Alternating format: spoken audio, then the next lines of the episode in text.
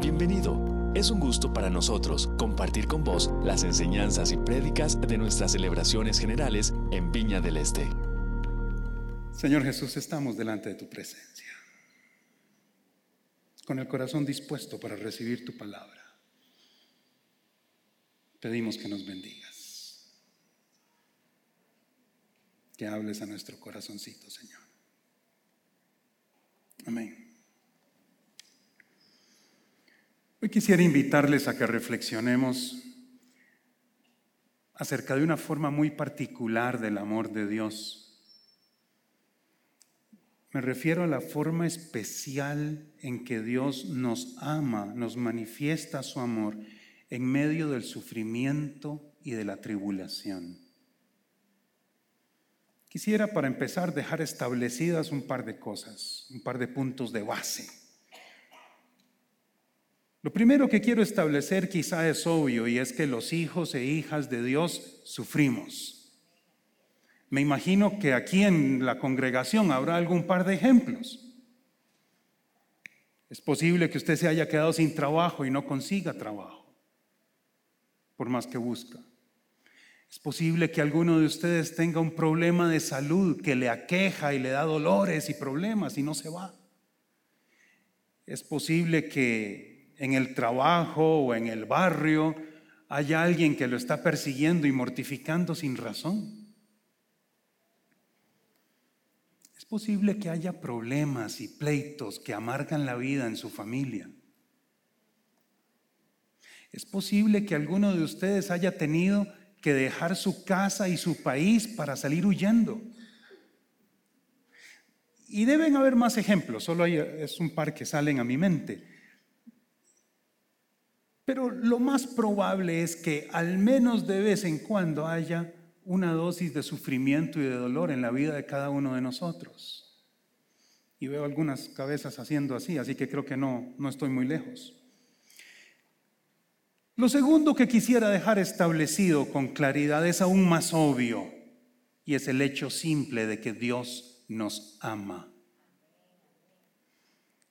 Dios nos ama con un amor entrañable con un amor inconmovible y que solo busca lo que es mejor para nosotros. Primera de Juan 3.1 dice, fíjense qué gran amor nos ha dado el Padre que se nos llame hijos de Dios. Y lo somos, dice la palabra. Isaías 49.15, en la voz de Dios mismo hablando, ¿puede una madre olvidar a su niño de pecho? Y dejar de amar al hijo que ha dado a luz, aun cuando ella lo olvidara, yo no te olvidaré, dice el Señor. Entonces, establecidos estos dos asuntos fundamentales, permítanme arrojar una bomba en medio de ustedes. Quiero leer para ustedes Hebreos 12, del 5 al 11 y si gustan cierran sus ojitos y escúchenlo, después lo buscan por ahí. Dice la palabra de Dios, Hebreos 12 del 5 al 11. Hijo mío, no tomes a la ligera la disciplina del Señor, ni te desanimes cuando te reprenda, porque el Señor disciplina a los que ama y azota a todo el que recibe como hijo. Lo que ustedes soportan es para su disciplina, pues Dios los está tratando como a hijos. ¿Qué hijo hay a quien el Padre no disciplina? Si a ustedes se les deja sin la disciplina que todos reciben, entonces son bastardos y no hijos legítimos. Después de todo, aunque nuestros padres humanos nos disciplinaban, los respetábamos no hemos de someternos con mayor razón al Padre de los Espíritus para que vivamos. En efecto, nuestros padres nos disciplinaban por un breve tiempo, como mejor les parecía, pero Dios lo hace para nuestro bien, a fin de que participemos en su santidad. Ciertamente, ninguna disciplina en el momento de recibirla parece agradable sino más bien penosa. Sin embargo, después produce una cosecha de justicia y paz para quienes han sido entrenados por ella.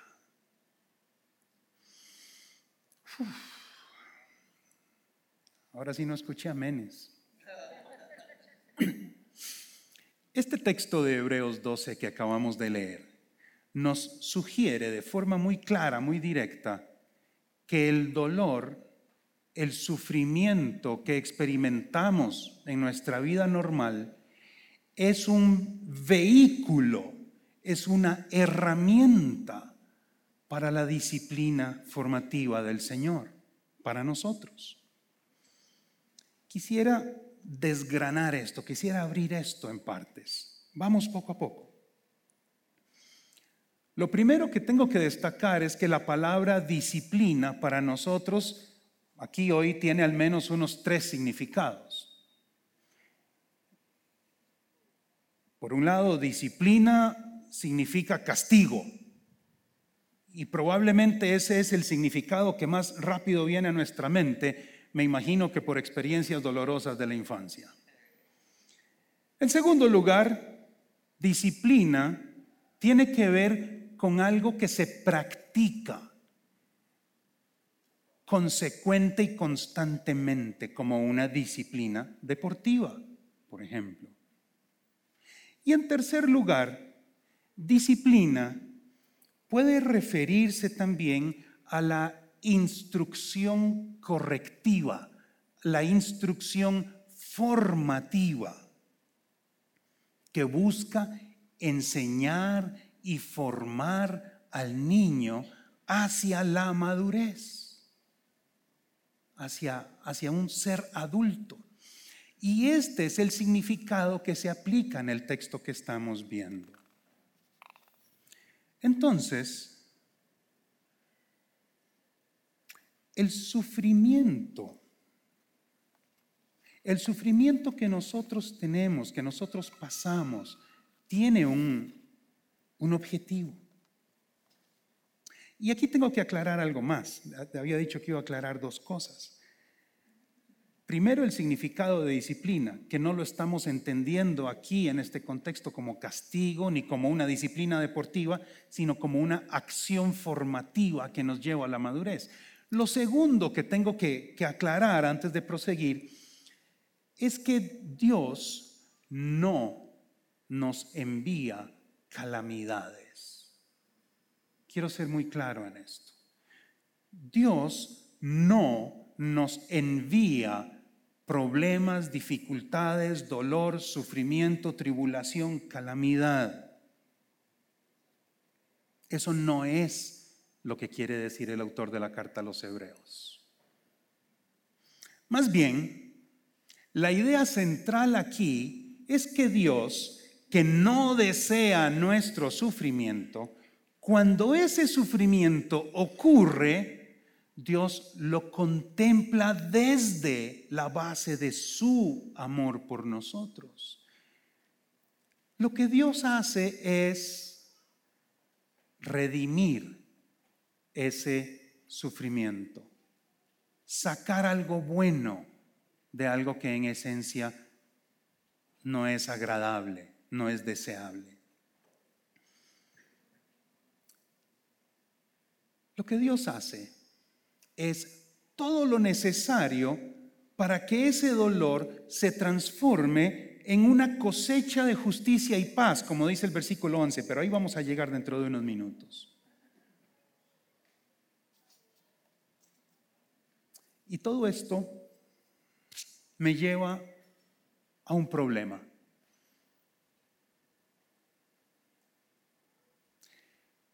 Si es cierto que Dios nos ama, entonces ¿por qué sufrimos?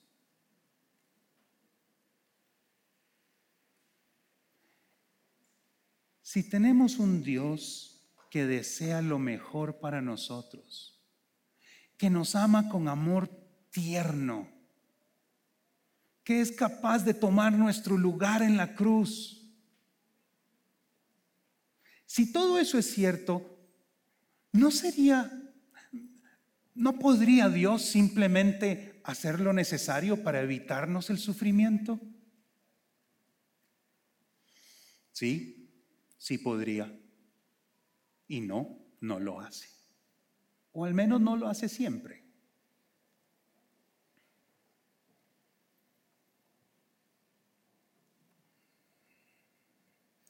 Un Dios que nos evitara todo sufrimiento no sería un Dios Padre. Sería más bien como un Dios abuelito. Y es que yo me imagino un Dios, un Dios que nos evita todo sufrimiento, me lo imagino, y los que más se rieron fueron los abuelitos, supongo. Me imagino a un Dios que nos sienta en sus rodillas, nos cuenta historias, nos hace cariñito, nos da dulces, nos ríe las gracias y permite que hagamos nuestras travesurillas sin que pase nada. No tenemos un Dios abuelito, tenemos un Dios Padre, tenemos un Dios Padre. Tenemos un Dios Padre que busca enseñarnos, disciplinarnos hacia la madurez para que espiritualmente dejemos de ser niños y lleguemos a ser adultos, a la estatura del varón perfecto. Ya tengo dos amenes de aquel lado. La carta a los hebreos explica esto mismo en palabras un poco más duras. Si a ustedes se les deja sin la disciplina que todos reciben, entonces son bastardos y no hijos legítimos, dice la carta a los hebreos. Actualmente para nosotros esta palabra es muy es, grosera, es un insulto. Pero realmente bastardo es un hijo que no tiene padre legal, un hijo que no tiene padre conocido, que no tiene nadie que se haga responsable de él, que no tiene nadie que le importe, que no tiene nadie que busque su bien, que lo proteja, que lo forme. Eso es un bastardo. Y usted y yo no somos los bastardos de Dios. No somos hijos ilegítimos regados por ahí de Dios.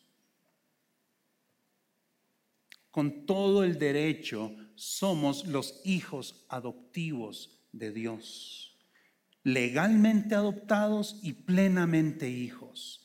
Gálatas 3:26, todos ustedes son hijos de Dios mediante la fe en Cristo Jesús.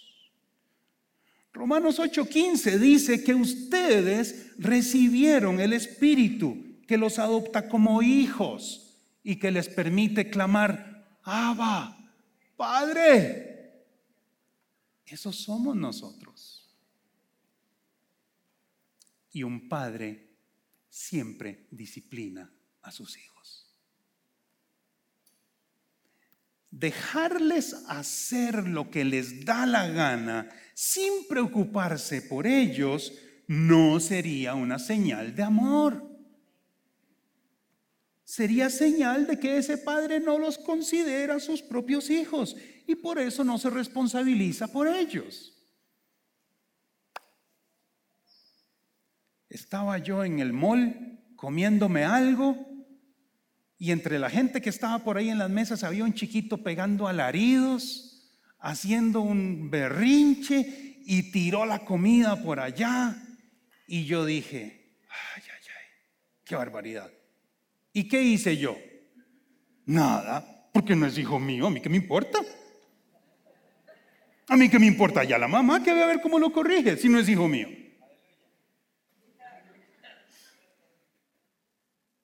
Eso es no traer disciplina. Es la actitud de, ¿qué me importa si no es hijo mío? Pero usted si es hijo, usted sí es hija de Dios. Y Dios toma responsabilidad. Crisóstomo, obispo de Constantinopla ya por el siglo IV, dijo una frase interesantísima. Dijo Crisóstomo, la ausencia de disciplina es señal de bastardía.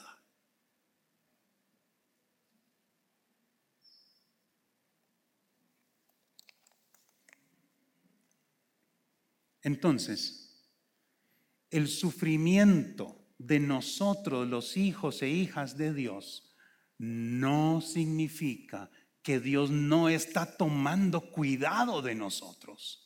Tampoco significa que Dios está enojado y nos está castigando. Muy al contrario, y por extraño que esto pueda parecer, muy al contrario, nuestro sufrimiento, nuestro dolor es una señal de que tenemos un Padre que nos ama.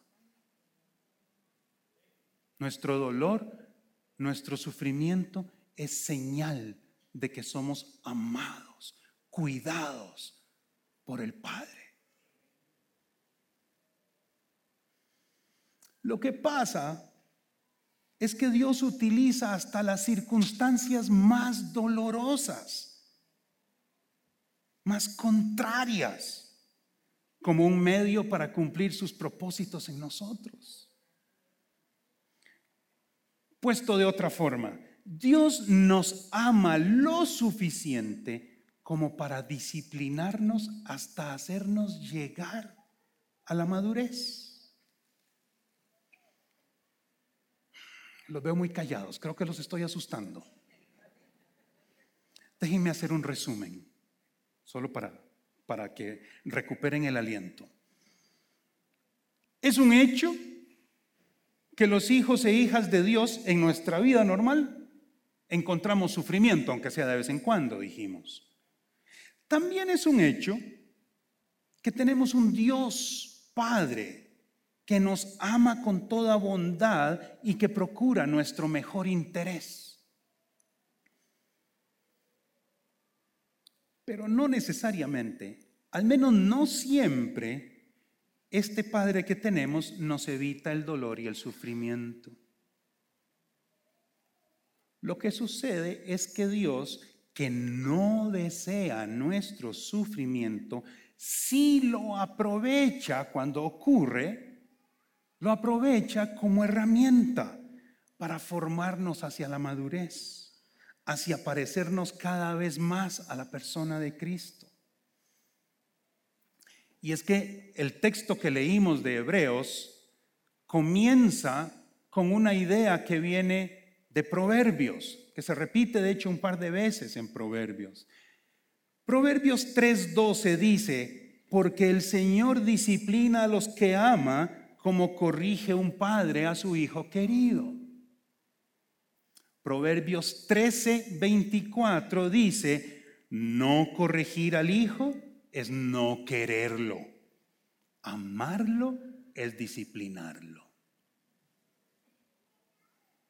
Entonces, podemos ver un claro propósito formativo en el hecho simple de que Dios permita que pasemos por el sufrimiento que nos viene en forma natural en nuestra vida cotidiana, ya sea por nuestras propias malas decisiones, por la acción malintencionada de otras personas o simplemente porque vivimos en un mundo caído en el que cosas malas le pasan a veces a la gente buena. Y esto me lleva al siguiente problema. Entonces, ¿cómo hemos de reaccionar ante esa iniciativa de Dios, ante esa intención formativa de Dios? ¿Cuál debe ser nuestra reacción? Pensando un poco en esto, creo que hay al menos cuatro formas principales de reaccionar, cuatro opciones principales. Y es nuestra responsabilidad decidir cuál de ellas tomamos. Número uno, creo que podríamos reaccionar con resignación y decir, bueno, Dios es soberano y hace lo que le place y Él sabrá, así que a mí lo único que me toca es aguantar. En la base, ese razonamiento es correcto pero tiene un problema, que aceptando la soberanía y el poder de Dios, se olvida de reconocer el amor de Dios. Entonces, aunque parte de una base correcta, es imperfecta esa reacción. Número dos, número uno era la resignación, número dos es la autocompasión.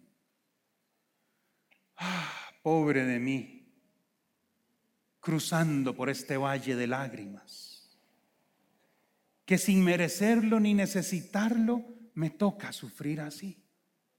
Ah, pobre de mí.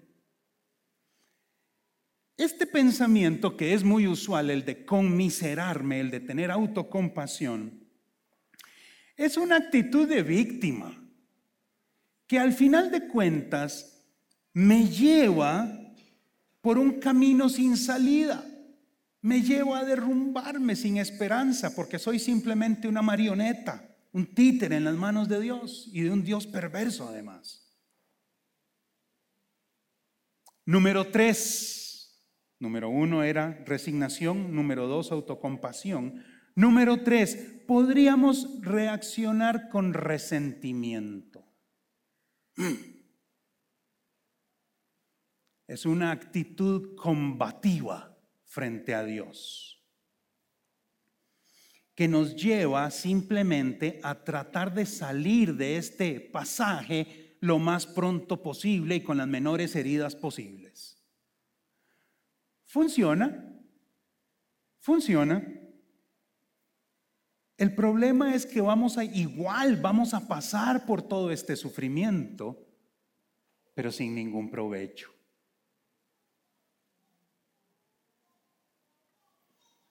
Resignación, autocompasión, resentimiento. Y la cuarta opción, y ustedes van a creer que estoy un poco loco, la cuarta opción es gratitud. Un amén escuché. Gratitud. Y espérenme un momentito, no estoy pretendiendo sugerir que disfrutemos con alegría del sufrimiento, porque eso no es realista.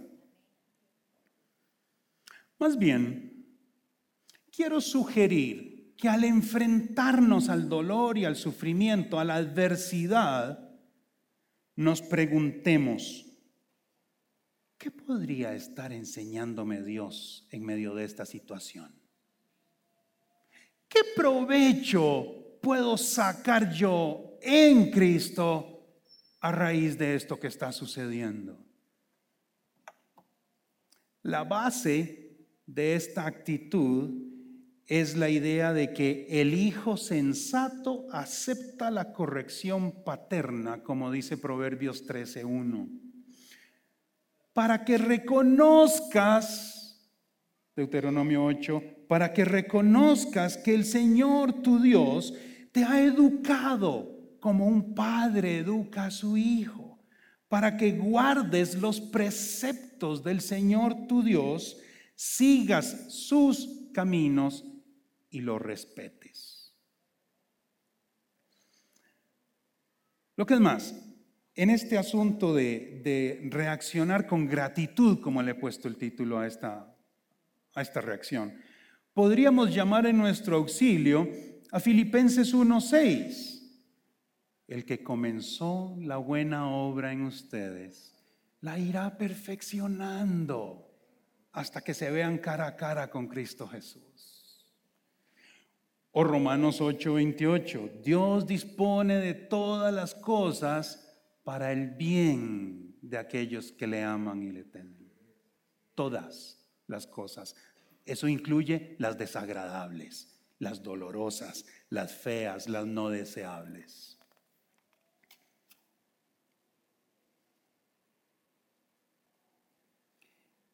El que estemos agradecidos con el Padre en medio de la prueba, y pongan atención a mis palabras que estoy usando aquí, no estoy agradecido por la prueba. No estoy alegre por la prueba tampoco. Estoy agradecido con el Padre en medio de la prueba. O sea, estoy viendo más allá de la prueba que está delante de mis ojos y estoy viendo al Padre que está detrás, tendiéndome la mano desde el otro lado.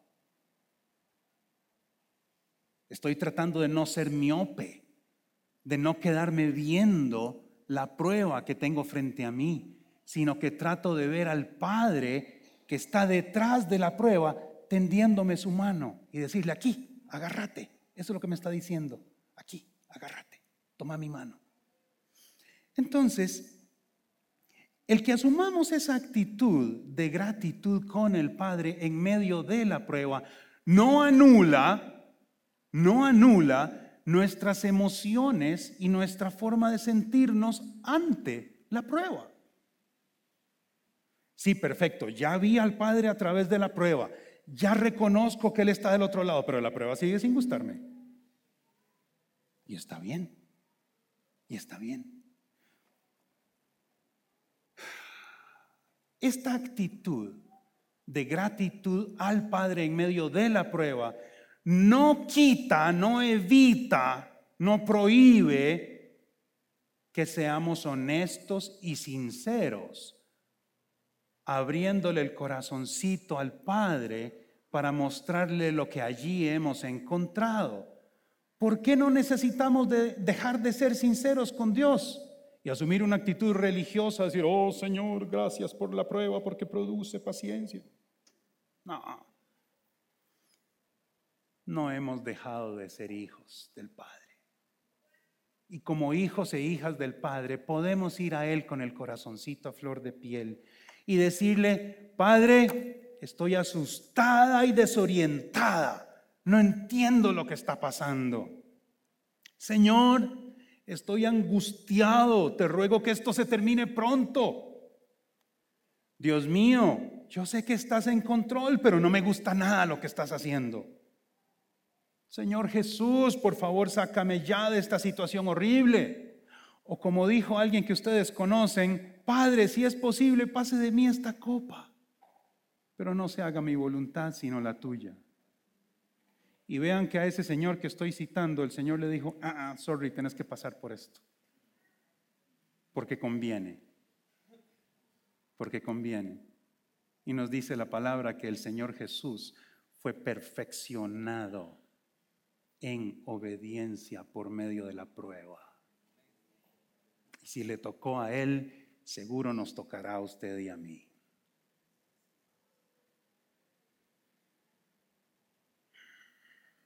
Hermanos, para ir cerrando, no somos, no somos marionetas a las que Dios les mueve los hilos. Él nos deja libres para vivir y para tomar nuestras decisiones. Dios simplemente aprovecha las circunstancias de nuestra vida, aún las más terribles y difíciles, para darnos la oportunidad de crecer y de madurar. Pero la otra cara de esa libertad que Dios nos da es la responsabilidad nos toca a nosotros decidir qué haremos con ese sufrimiento.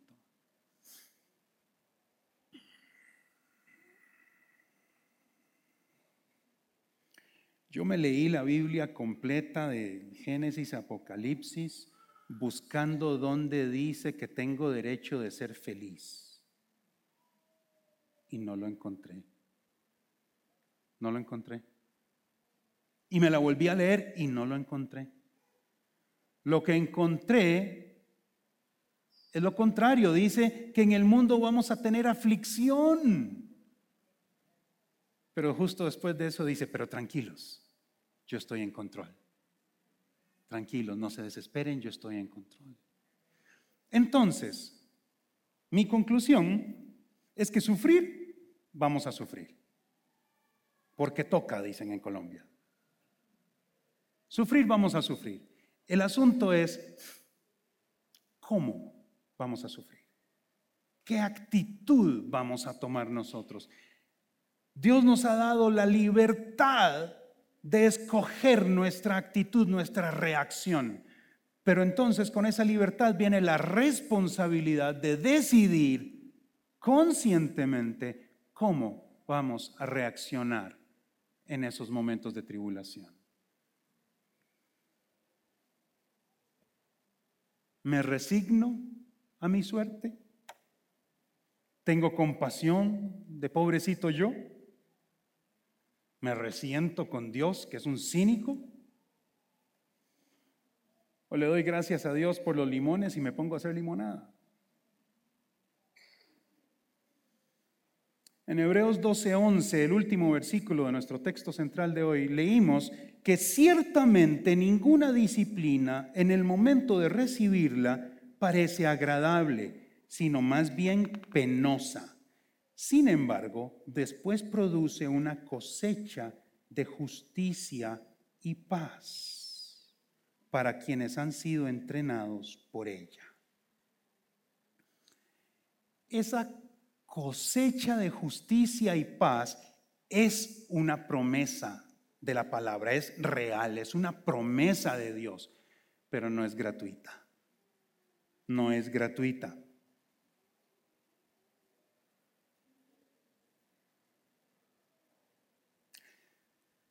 No sé cuál es la situación de cada uno de ustedes, pero les pregunto, revísense un momentito, ¿hay dolor en su vida en este momento? De cualquier tipo, en cualquier escala. ¿Hay dolor en su vida en este momento?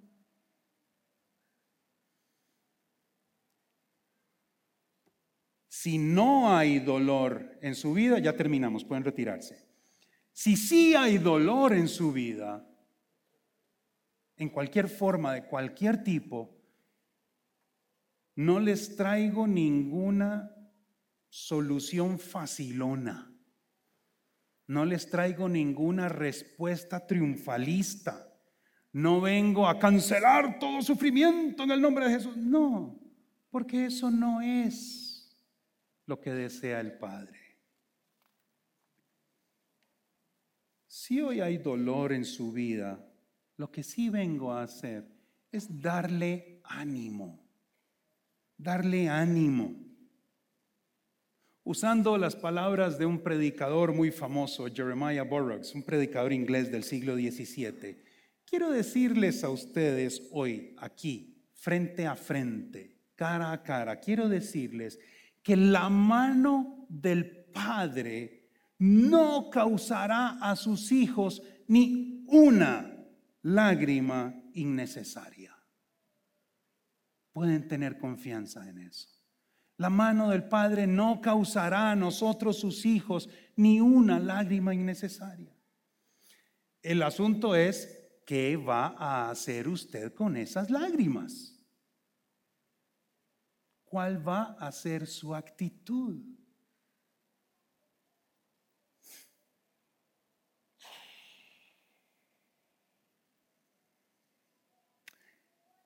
Si hay dolor en su vida, y usted se siente desconcertada, desconcertado, porque no sabe qué o cómo está sucediendo, si usted se siente que va dando vueltas en la licuadora y no sabe qué es lo que está pasando, yo quiero invitarle a aprovechar este momento para hablar con Dios. Si hay dolor en su vida, y usted cree, haciendo un pequeño examen, usted cree que su actitud hasta ahora no ha sido la más provechosa, porque lo que ha hecho es tener autocompasión o resentirse o resignarse. Yo quiero invitarle a aprovechar este momento para hablar con Dios. Nos encanta poder compartir con vos las prédicas de nuestras celebraciones. Esperamos que esta haya sido de bendición para vos.